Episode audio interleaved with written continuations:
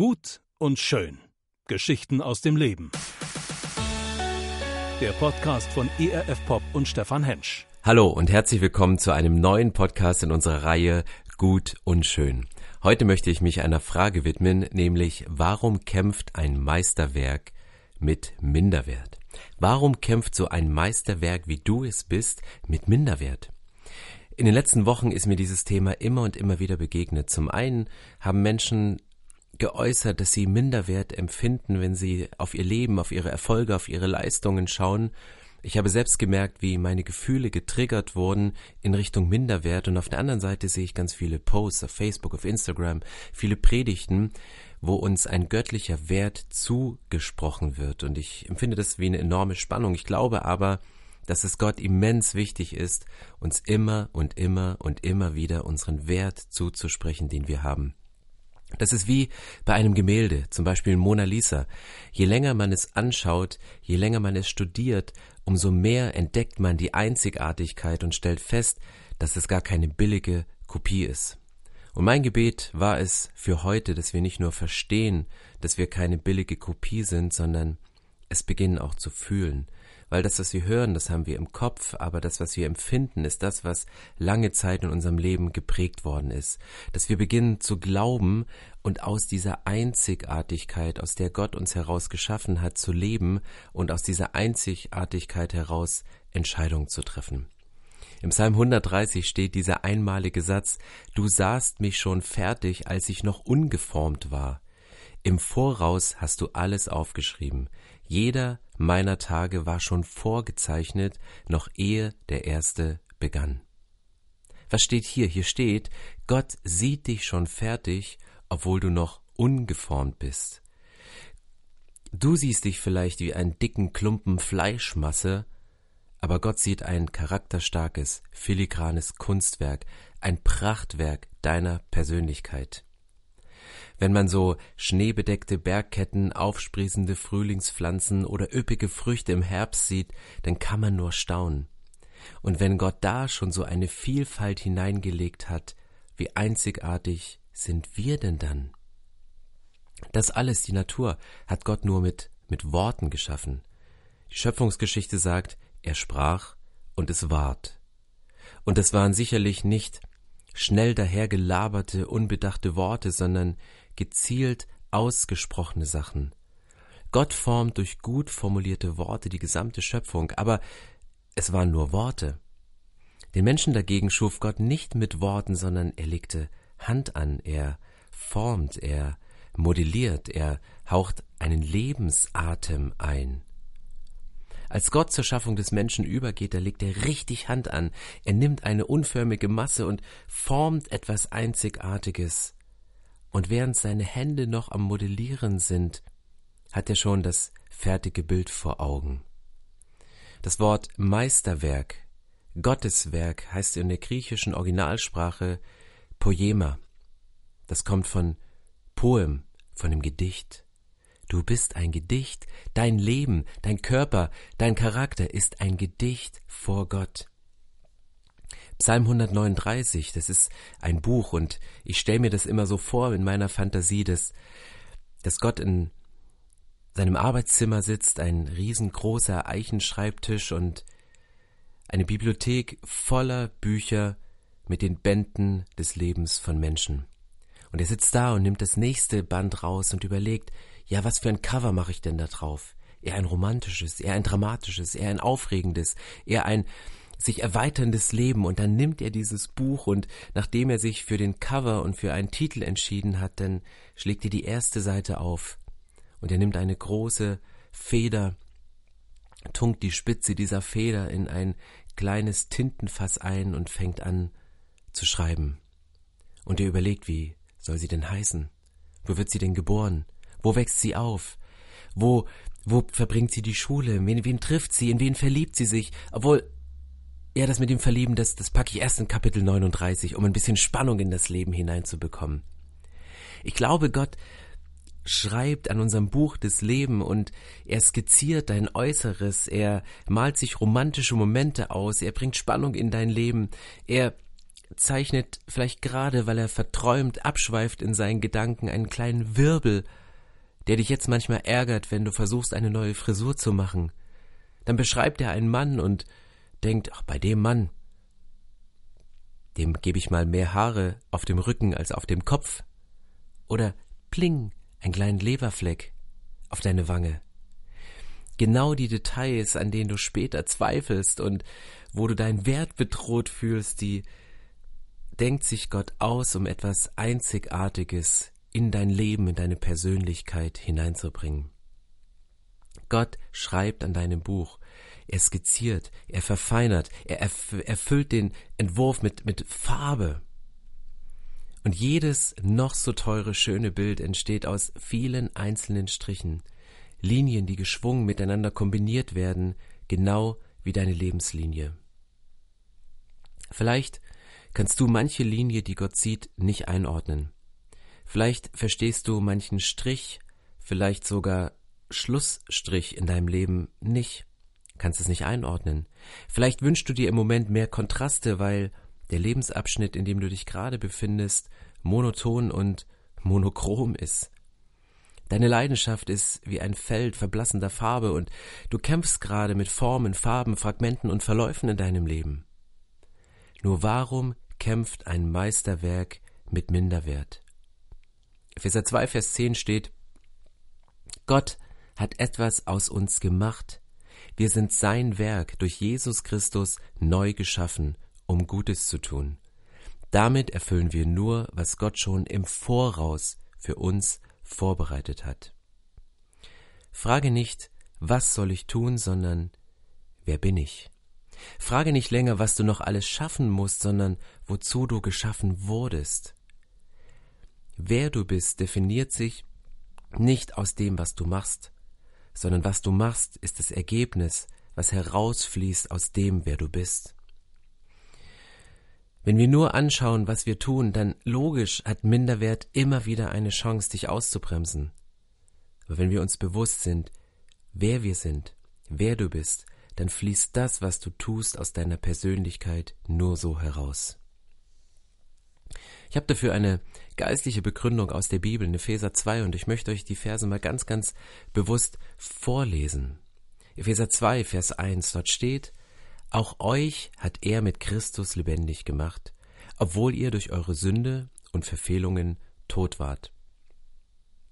Darin habt ihr früher gelebt, abhängig vom Zeitgeist der Welt, jene Geistesmacht, die in den Menschen am Werk ist, die Gott nicht gehorchen. Zu ihnen haben wir früher auch gehört und wurden wie sie von unseren Begierden beherrscht. Wir lebten unsere Triebe und Ideen aus, denn das war unsere Natur. Deshalb waren wir wie alle anderen dem Zorn Gottes ausgeliefert.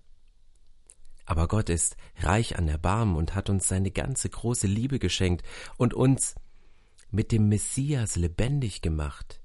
Ja, auch uns, die aufgrund ihrer Verfehlung für ihn tot waren, Bedenkt, aus reiner Gnade seid ihr errettet. Er hat uns mit Jesus Christus auferweckt und uns mit ihm einen Platz in der Himmelswelt gegeben, damit er auch in den kommenden Zeitaltern den unendlichen Reichtum seiner Gnade und Güte in Jesus Christus an uns deutlich machen kann. Denn durch die Gnade seid ihr gerettet worden, aufgrund des Glaubens. Dazu habt ihr selbst nichts getan. Es ist Gottes Geschenk und nicht euer eigenes Werk. Denn niemand soll sich etwas auf seine guten Taten einbilden können. Die Sätze hier in Epheser 2, die beschreiben auf der einen Seite, wie das Leben aussieht, wenn ein Mensch ohne Gott lebt, wenn er gottlos lebt. Und auch Christen können ohne Gott leben. Auch du kannst durch deinen Alltag gehen, ohne ein Gebet zu sprechen, ohne Gott in deine Entscheidung mit einzubeziehen, ohne die Last deiner, deiner Schuld loszuwerden. Auch ein Christ, der regelmäßig in die Kirche geht, kann gottlos leben.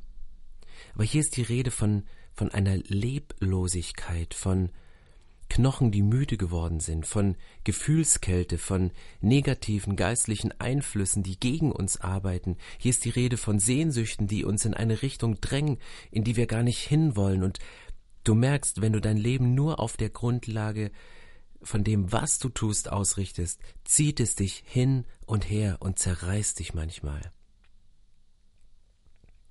Gott sagt, ich kann den empfundenen Minderwert nur stoppen, indem ich den Menschen noch einmal komplett neu schaffe. Ein Moment, wo du sagen kannst, ich ziehe jetzt einen Schlussstrich unter mein altes Leben und ich fange noch einmal komplett neu an. Jesus, komm du in mein Leben. Egal, was ich auf das weiße Blatt meines Lebens draufgekritzelt habe, egal, was andere draufgeschmiert haben, Jesus, du bist der Lebenskünstler überhaupt, fang noch einmal neu mit mir an. Und Minderwert klopft immer wieder dann an, wenn wir geistlich in so alte Muster verfallen. Du hast einen Neuanfang mit Jesus angefangen und du verfällst immer wieder in diese alten Muster, wie sie hier in Epheser beschrieben sind. Und es können auch religiöse Muster sein, die sich da drüber legen und die das geistlich aufregende Leben mit Jesus überschatten oder das geistlich aufregende Leben mit Jesus einengen. Warum kämpft ein Meisterwerk wie du mit Minderwert? Dein Wert fällt durch Vergleichen und dein Wert steigt durch Versöhnung. Dein Wert fällt durch Vergleichen, aber dein Wert steigt durch Versöhnung.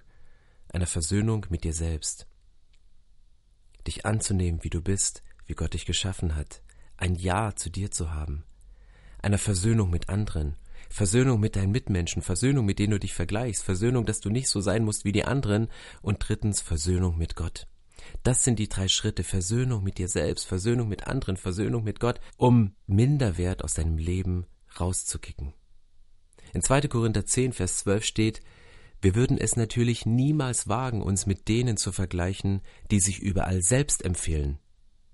In Klammern, die sich überall selbst in den Mittelpunkt stellen, die überall sich selbst posten oder uns gar auf eine Stufe mit ihnen stellen.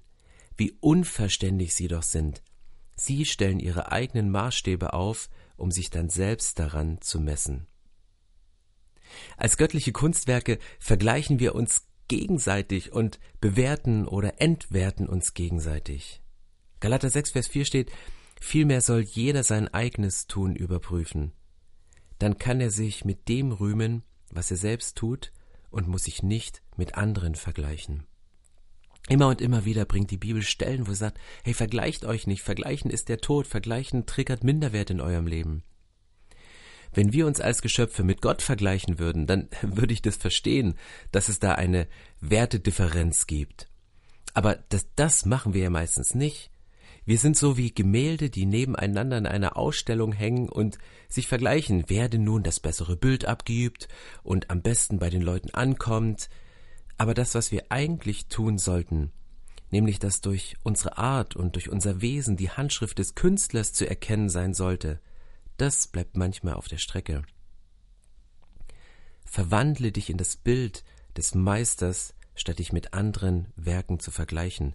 Verwandle dich in das Bild des Meisters, statt dich mit seinen Werken zu vergleichen. Wir stellen uns an dem Punkt manchmal mit Gott auf eine Stufe. Was der kann, kann ich schon lange. Ich nehme mein Leben mal selbst in die Hand. Ich zeichne da etwas herum. Ja, Gott, diese Linie, die muss so verlaufen und nicht anders. Hey, du hast überhaupt keine Ahnung, Gott. Ich will, dass diese Linie in meinem Leben geradlinig verläuft und nicht so kurvig, nicht immer hoch und runter. Du immer mit deinen Schnörkeln und mit deinen Schwingungen. Was für ein blödes Kunstwerk kommt denn da am Ende raus? Gott, du bist so ein richtiger Lebenskunstbanause, du hast keine Ahnung. Mit solchen Gedanken greifst du in die schöpferische Kraft Gottes ein. Und ob, das Krass in meinen Augen ist, Gott malt ja nicht nur an deinem Lebensgemälde, sondern Gott hat ja auch noch das große Bild vor Augen und fügt all diese kleinen Gemälde zu einem herrlichen großen Gesamtwerk zusammen. Weil durch die Andersartigkeit anderer kommt deine Einzigartigkeit erst richtig zur Entfaltung. Durch die Andersartigkeit anderer kommt deine Einzigartigkeit erst richtig zur Entfaltung. Und auf einmal macht Vergleichen gar keinen Sinn mehr, sondern eher ergänzen.